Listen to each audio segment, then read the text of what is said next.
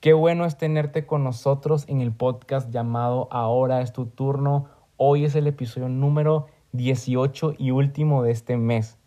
Y como es el último, tenemos que cerrar en grande.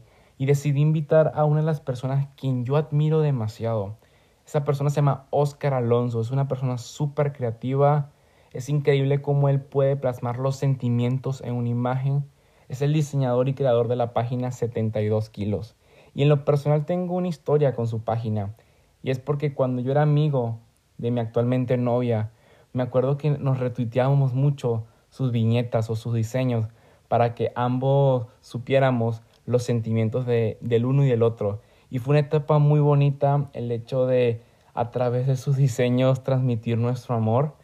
Y bueno, señor Oscar, este espacio es todo tuyo y es un placer tenerlo. Ahora es su turno.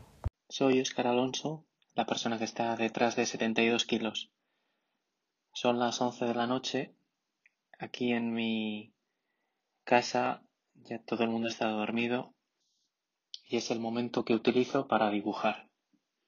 Pero antes de contaros lo que hago ahora, os voy a contar cómo empecé. En 2008 hice una apuesta con unos amigos para bajar de 92 kilos a 72. Por aquel entonces trabajaba en una agencia de publicidad en Madrid, con muy buenos clientes, con mucho presupuesto y estaba viviendo la, la vida que para la que me había preparado con mis estudios. Viajaba para hacer rodajes en Estados Unidos, en Europa, en África y estaba viviendo realmente mi vida soñada. Pero físicamente no estaba bien conmigo mismo y mentalmente puede que tampoco. Así que esta apuesta lo que buscaba era recuperar un poco la esencia de lo que yo era una persona a la que le había gustado mucho el deporte y quería bajar a 72 kilos, que era el peso que me habían dicho los médicos que era el aconsejado. Entonces, mediante unos dibujos, iba contando con unas viñetas diarias esa evolución y esa aventura para bajar de los 92 a los 72 kilos. Al principio, en el blog donde yo subía las imágenes, no lo visitaba nadie tengo que decir, y, es importante marcar esto, que era una persona normal, como soy ahora. No tengo ninguna capacidad mucho más desarrollada que cualquier otro, que cualquier otra persona.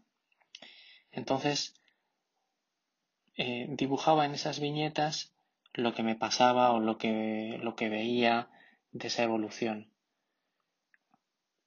Tenía cero visitas, alguna visita de mis familiares o de mis amigos que, con los que me estaba apostando las, eh, las cosas que esa, esa apuesta para bajar a los 72 kilos, pero no tenía una audiencia.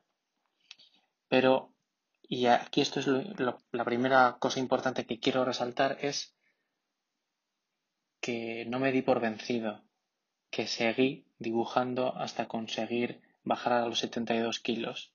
Fui constante a pesar de que no había nadie mirando, porque encontré una cosa que me hacía feliz, que era dibujar y contar en un, con dibujos lo que me pasaba. Esto es importante y luego lo volveré a decir. Encontrar algo que te guste y hacerlo mucho, sin importar si ganas dinero con ello, tardas mucho en hacerlo o hay alguien mirando. Eso es secundario. Lo importante es que te guste, que te guste mucho. Yo en ese momento tenía asegurado la comida y el techo con el salario que ganaba haciendo anuncios de publicidad. Pero empecé a ver que esto era una posibilidad de ganarme la vida con mis dibujos mucho más adelante, quizá 11 o 12 años más tarde. Es decir, ahora.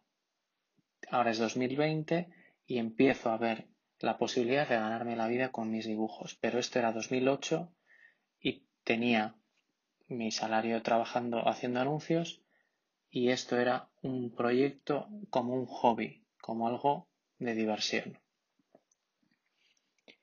Pasó el tiempo, conseguí bajar a los 72 kilos y fui aumentando la temática hacia el deporte, hacia la superación, hacia lo divertido que era empezar deportes nuevos como el ciclismo o como correr, básicamente, que fueron los temas que me abrieron las puertas para nuevas publicaciones, eh, revistas de especializadas, eh, algún blog eh, de algún medio de comunicación y fui dibujando, pero siempre bajo mis propios términos, que era lo que a mí me pasaba, siempre con esa perspectiva personal.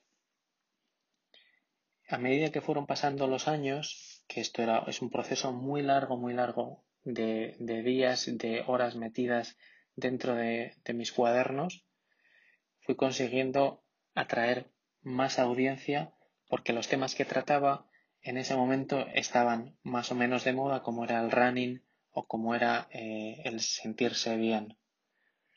No era, una, no era un proyecto buscado, era lo que me estaba pasando a mí en mi vida. Además de contar eso, contaba la relación que yo tenía con mi, con mi mujer, que entonces era mi novia, o la relación que tenía con mis amigos viviendo fuera de la ciudad o viviendo en, países o en continentes diferentes. Esa temática fue abriéndose y haciéndose más grande y fui atrayendo cada vez más y más y más gente. Eso me permitió, por supuesto, eh, empezar a ganar un poquito más de audiencia y empezar a creer que esto era un buen plan B pero lo importante era seguir dibujando, no podía estar haciendo gala de lo que había conseguido porque no había conseguido nada. Sobre la inspiración que utilizo o las técnicas que utilizo, lo más importante es estar pendiente de todo lo que nos rodea.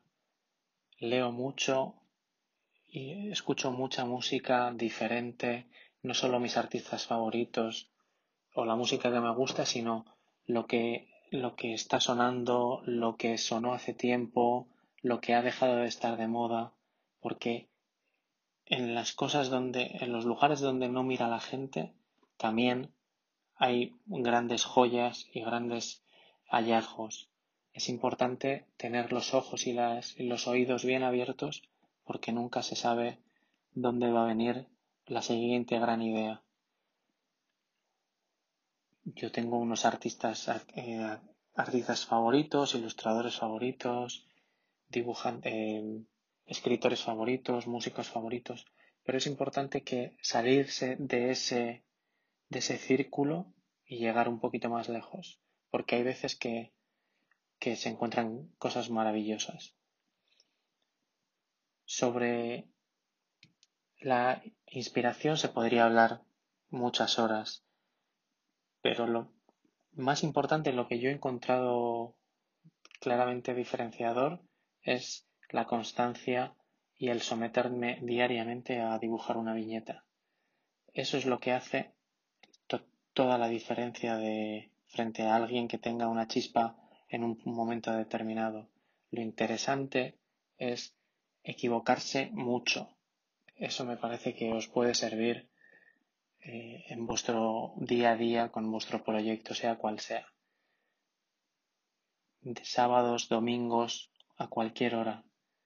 No limitaros a lo que os marque o lo que hace el resto de gente. Es importante que o publiquéis todos los días, o compongáis todos los días, o escribáis todos los días, o que llaméis a la gente eh, con la que os queréis relacionar todos los días, porque la constancia va a hacer que en los momentos más difíciles encontréis algo de fuerza para poneros a trabajar.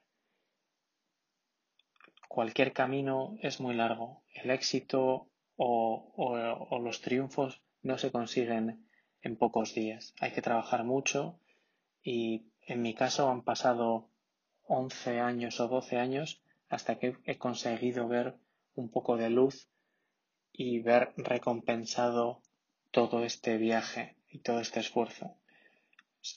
Creo que todavía puedo dar mucho más, que esto es solo el comienzo y que esto es un, un escalón muy grande al que ha llegado mucha gente, pero yo quiero llegar más lejos porque quiero que creo que mi trabajo puede llegar a muchas más personas y puede llegar y ser útil para mucha mucha más gente o muchos más colectivos.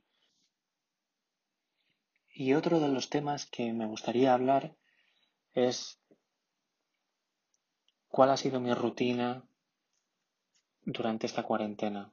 Aquí en España estamos saliendo, estamos, se ha sometido todo a, a unas fases en las que estamos ya casi al final, pero han sido dos meses y medio bastante duros en los que a pesar de que había mucho tiempo no he tenido mucho no he tenido tiempo para hacer todo lo que quería pero me ha servido para leer mucho o leer más de lo que leía habitualmente, dibujar mucho y tener tiempo para concentrarme en lo importante.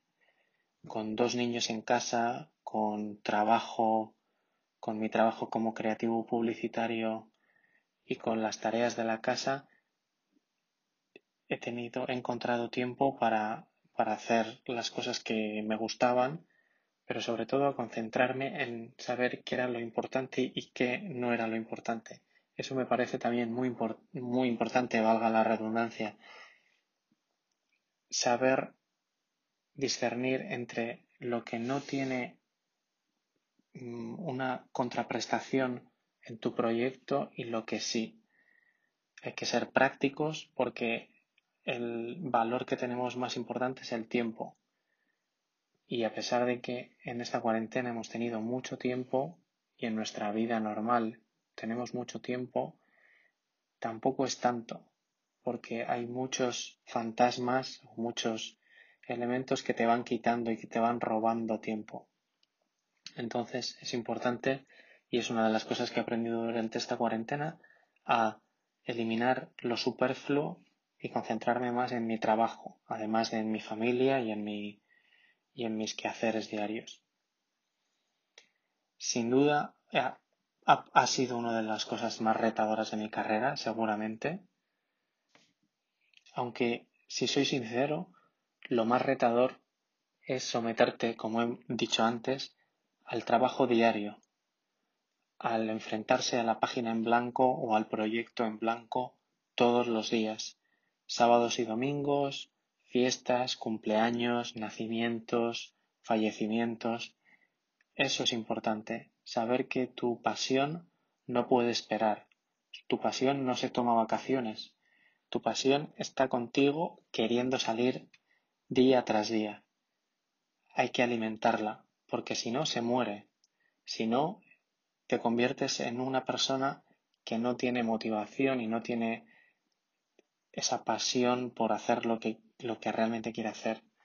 Y a mí me gustaría que de esta conversación saliera esa idea como la principal, encontrar la pasión, encontrar algo y ponerte a hacer.